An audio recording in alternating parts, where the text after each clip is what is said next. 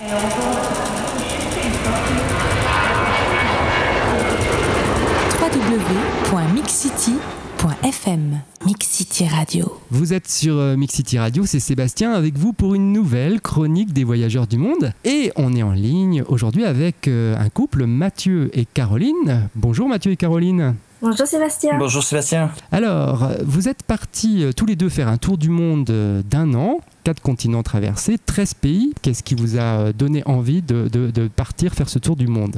L'envie de partir faire un tour du monde, c'était d'abord l'envie de, prendre du recul par rapport à, notre propre vie. Euh, en fait, on avait des vies très très confortables en France, euh, tous les deux un, travail, on était en CDI et euh, on avait envie de voilà de voir le monde de nos propres yeux. Et donc on a décidé euh, de, bah, de quitter notre job. On avait, on avait tout pour être heureux, euh, un bon job. Sur le papier, on avait tout pour être heureux. Sur le papier, tout allait bien, mais on sentait qu'il nous manquait quand même quelque chose. On venait de se marier euh, et on sentait qu'on avait besoin de travailler sur un autre projet. Alors justement, vous, avez, vous êtes parti avec un projet, véritablement un fil conducteur pour votre voyage. Est-ce que vous pouvez nous raconter comment, comment est née cette histoire? Quand on a préparé notre, projet de tour du monde, c'est vrai qu'on a réfléchi à une thématique, on a réfléchi, et en fait, on s'est dit non, on part, nous, on part euh, pour euh, voyager de manière très égoïste. Et effectivement, au fur et à mesure, on a rencontré euh, une famille en, Birmanie et au fur et à mesure, euh, donc, euh, est né ce projet d'aider cette famille, d'organiser une collecte d'argent. Ce qui est devenu finalement le fil conducteur effectivement de, ce tour du monde, mais à l'origine, c'était de manière très, très, très égoïste. D'abord, on va commencer bah, par le point de départ. Donc, vous avez décidé un jour de partir tous les deux. une question qu'on pose souvent, qu'on me pose souvent, c'est voyager en couple, est-ce que c'est plus facile ou difficile que de voyager tout seul? C'est une question qu'on nous a très souvent posée. Euh, est-ce difficile de partir en couple? Euh, oui et non à la fois. Enfin, je dirais. Si on est ensemble, c'est qu'à la base, on a quand même pas mal de points en commun. Donc euh, une même vision du monde, une même. Euh, on avait déjà voyagé avant, avant de, de, partir en tour du monde, on avait fait des voyages, des grands voyages. Oui, ça peut être un peu difficile par certains moments, à certains moments, euh, parce que euh, bah parce que contrairement à la vie qu'on avait à Paris où chacun avait son travail, on se voyait le soir et le week-end, bah là, on est 24 euh, heures sur 24 ensemble et euh, même si à certains moments on peut être un peu plus indépendant, ça, ne dure jamais très longtemps. Hmm. Mais d'un autre côté, c'est aussi euh, une chance parce que je pense qu'il doit être dur en discutant avec des gens qui ont fait un tour du monde de manière solitaire. Par moments, on se dit c'est bien de pouvoir partager avec quelqu'un ces, moments-là. Hmm. c'est ça qui est beau aussi de le fait de, pouvoir le faire en, couple. Oui, c'est vrai que c'est souvent une phrase qui revient, partager avec l'autre. Donc c'est vrai que là, vous étiez tous les deux à partager, j'imagine, des moments forts. On y reviendra. Alors on va partir avec des considérations très pratiques parce que vous avez un site donc, qui s'appelle voirlemonde.fr. Il y a plein de, fiches d'infos pour, euh, pour préparer un tour du monde. C'est assez complet. Comment vous avez géré votre budget? Comment vous êtes préparé euh, avant, avant de, bah voilà, de partir à l'aéroport? Alors en fait, on, a fait deux budgets. On a fait un budget avant le tour du monde, si c'est ta question. donc on a, on a regardé quelles étaient les dépenses qu'on devait prévoir avant le tour du monde. Après, on s'est renseigné sur Internet, on a cherché euh, quel pouvait être le budget, on a construit notre itinéraire. On s'est dit, on va se créer quand même un, fil conducteur, euh, pour arriver à un chiffre euh, et en prenant un coût. par, un coût moyen par pays. Voilà, exactement, un nombre de jours par pays. Et mhm. comme ça, on a construit notre budget pendant le tour du monde. On avait prévu un budget, je crois, de 100 euros par jour à deux et on était à 130. plus de 130 euros par jour. Euh, Japon qui est le pays le plus cher qu'on ait traversé.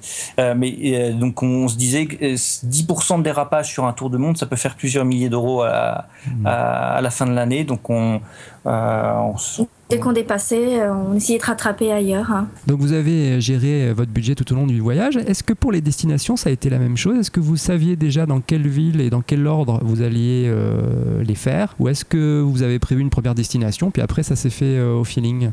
Par rapport au billet Tour du Monde, on devait quand même prévoir les grandes, euh, les grandes étapes, les grandes villes par lesquelles on voulait passer, en tout cas faire, euh, faire les vols. Euh, on a laissé le champ libre pour le reste. On s'est dit qu'on atterrissait à Singapour et, que là, à partir de là, on déciderait où est-ce qu'on voudrait aller au Vietnam, en Malaisie, en Thaïlande, en Birmanie. Donc on a un petit peu décidé sur place.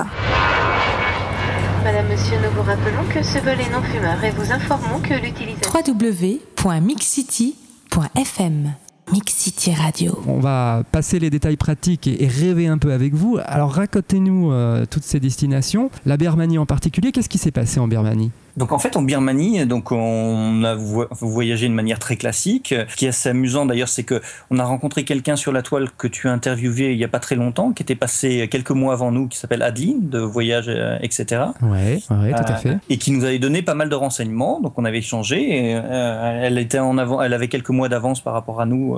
Et au cours de ce parcours, à- dans une ville qui s'appelle Bagan, au centre du pays, on devait aller voir un conducteur de carriole, un horse car driver qui s'appelle Bobo, euh, qui avait euh, conduit une de, une de nos amies il y a quelques années et on devait lui aller lui passer le bonjour, prendre de ses nouvelles et lui amener un petit peu d'argent de la part de cet ami. Arrivé là-bas, on a mis euh, presque une semaine à le Mhm. trouver et en fait, on a rencontré un homme qui euh, qui vivait complètement reclus euh, avec sa famille, qui nous a raconté son histoire, euh, qui était en fait avant horse car driver, qui, qui avait tout perdu et qui se retrouvait dans une situation, lui et sa famille, dans une situation euh, extrêmement précaire puisqu'il vivait avec euh, Avec 3 dollars par jour hein, voilà, pour une famille de, de 6 enfants et 2 adultes. Ouais. ça nous a vraiment euh, beaucoup marqué et on s'est dit euh, on va on va essayer de faire quelque chose pour toi on ne promet rien euh, pourquoi pas lancer une collecte d'argent pour l'aider à retrouver un travail son travail avant c'était conducteur de carriole et donc l'idée c'est l'objectif c'était de de-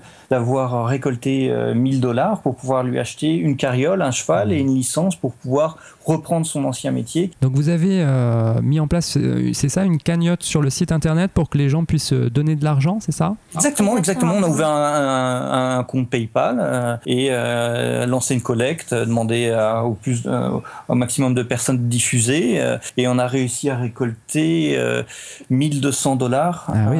euh, US. Oui. Euh, et donc, euh, et donc on a on a repris nos sacs à dos quelques mois plus tard pour lui amener cet argent parce qu'il n'y a pas de euh, Western Union euh, en Birmanie, même si ça va, j'imagine, changer dans les années à venir. Donc on était obligé de retourner et de lui amener l'argent pour lui acheter cette carriole. Vous, vous parliez tout à l'heure euh, d'égoïsme euh, quand, quand vous êtes parti. Est-ce que justement ça a changé un peu la philosophie de votre voyage, euh, cette rencontre? Le, le voyage change, euh, vous, vous transforme quand vous faites un voyage aussi long. Vous êtes aussi éloigné de vos habitudes, vos repères, et en plus, ce projet, effectivement, comme tu le dis, ça fait ça fait ça fait du bien de de, fait de faire du bien, tout simplement. C'est- très agréable. Alors, on n'en tire pas de fierté, mais on a redonné espoir à, à cet homme et à cette famille. Donc ça, c'était c'est important pour nous. Quand vous l'avez revu, comment ça s'est passé Euh, Comment a-t-il réagi? Avec une grande pudeur. Avec une grande pudeur. Ouais, ouais, Les, ouais. euh, les Birmans sont des gens très pudiques, donc euh, il était euh, vraiment très heureux euh, de, de ce geste et euh, de, de savoir qu'autant de personnes l'avaient aidé, en fait, d'aussi loin sans le connaître. Mais il était très, très, très, euh, très pudique, très reconnaissant. Ouais, c'est. euh, Ouais, il, C'est- était, il, est- il nous attendait. Alors, il Ah, nous, il nous attendait. On lui avait dit qu'on viendrait en décembre. Mm. Et donc, euh, depuis le début du mois de décembre, Ouais. il faisait toutes les nuits les sorties des bus. Et en fait, le jour où il nous a rencontrés pour la toute première fois, il pleuvait vraiment énormément à Bagan. Et il s'est dit, euh, bah tiens, il pleut, euh, Ca- Caroline et Mathieu vont peut-être euh, Ouais, c'est c'est sa femme. ouais. arriver. Sa femme, oui, sa femme a dit oui, il pleut. Ils arriveront demain. Et voilà, il pleut comme le jour où on les a rencontrés euh, Voilà. pour la première fois, donc ils- viendront, ils arriveront peut-être demain. Alors justement, Euh, comment, comment se sont passées euh, les premières secondes lorsque vous l'avez vu, que lui vous a vu? Bah, il faisait, il faisait nuit noire. On voyait rien. On, on voyait rien. Et en fait, on descend de- du bus. Et, euh, et en fait, on, on savait exactement dans quel guest house on voulait aller. Et on, a, on s'était dit qu'on allait y aller à pied. Mhm. Et, euh, et en fait, en descendant du bus, on a été accosté, comme souvent quand on descend des gares routières, dans les gares routières, on était accosté par des, des, des chauffeurs de taxi, des chauffeurs de carriole. Et en fait, parmi les chauffeurs de carriole qui étaient là, les conducteurs de carriole, il y avait Bobo. Il y avait Bobo. Et euh, mais on ne savait- on, on ne le voyait pas, il faisait trop trop trop nuit. Euh, et et c'est lui qui nous a reconnus en fait. Mm. Il a il a juste dit Mathieu, Ouais. Mathieu. Mathieu. Mathieu. On s'est retourné, on s'est dit, mais il, il connaît euh, il connaît ton nom Mathieu et, euh, et voilà, on- il nous a c'est lui qui nous a reconnus.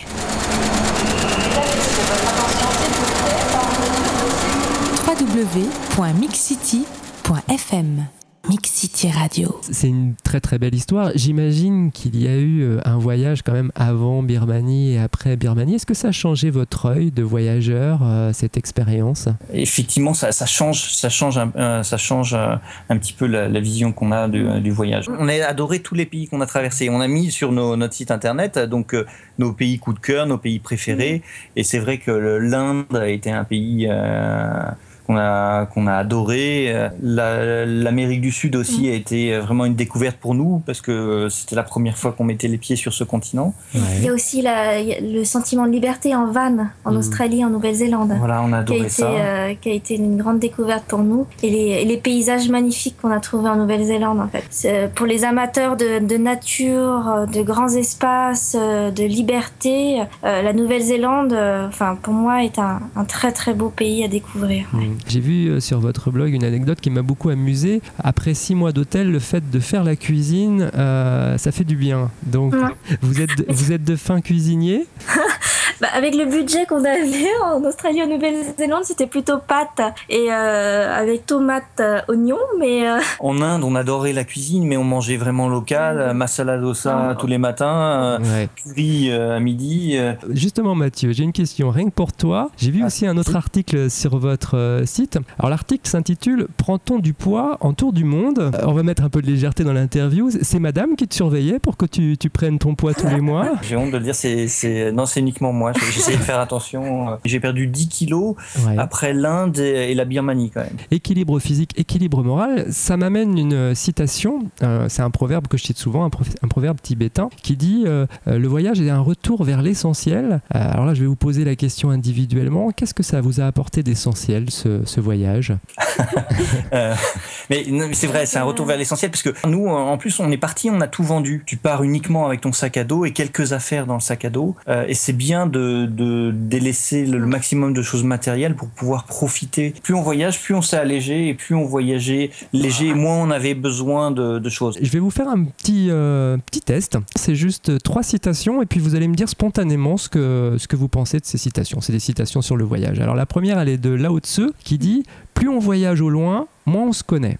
Le, le, fait de, de, partir aussi loin nous a fait aussi euh, comprendre ce qu'on était, mais ce qu'on était aussi euh, en tant que, que Français. Enfin, J'ai l'impression de, de plutôt mieux me connaître. Euh maintenant. Je suis partie, ouais. On peut partir sur la deuxième citation. Elle est de Jean-Luc Gandry et il dit, alors là c'est pour moi une citation pour vous, euh, c'est ce qui importe, ce n'est pas le voyage, c'est celui avec lequel on voyage. En fait, le voyage, c'est souvent, nous on s'est rendu compte que le, le voyage c'était souvent un prétexte pour rencontrer, faire des rencontres, mm -hmm. euh, mieux se connaître, euh, mieux se découvrir ou, ou, faire des rencontres. Alors on va passer à la troisième citation. Elle est de Hippolyte Taine qui dit, on voyage pour changer, non de lieu, mais d'idées. Une des raisons pour lesquelles on a choisi de, de voyager, ouais.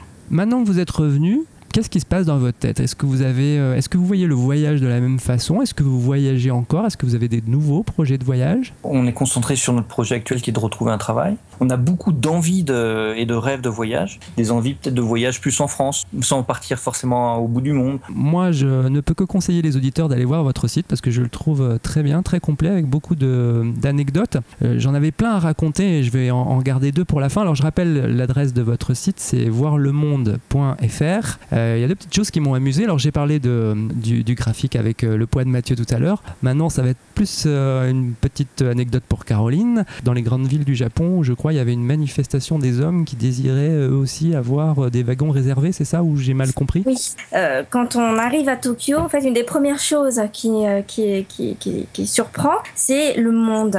Il y a du monde partout, euh, dans les rues, sur les quais, dans les trains.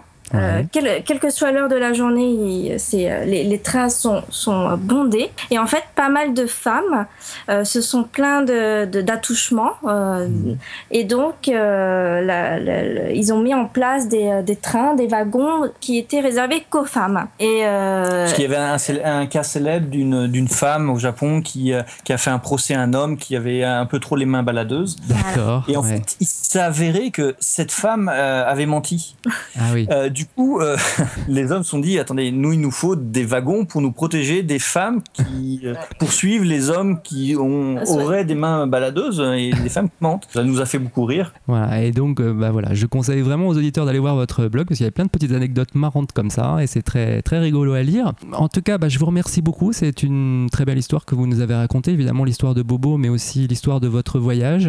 Je vous souhaite euh, beaucoup de chance dans votre euh, recherche d'emploi et puis je vous remercie euh, beaucoup en attendant pour euh, pour ce moment euh, d'interview. Merci, Merci à toi, à toi, Sébastien. ouais. Merci, à bientôt alors. Merci, à bientôt euh, Caroline et Mathieu. Et je vous rappelle que vous pouvez retrouver l'interview de Caroline et Mathieu ainsi que celle des autres voyageurs du monde en vous connectant sur www.mixcity.fm.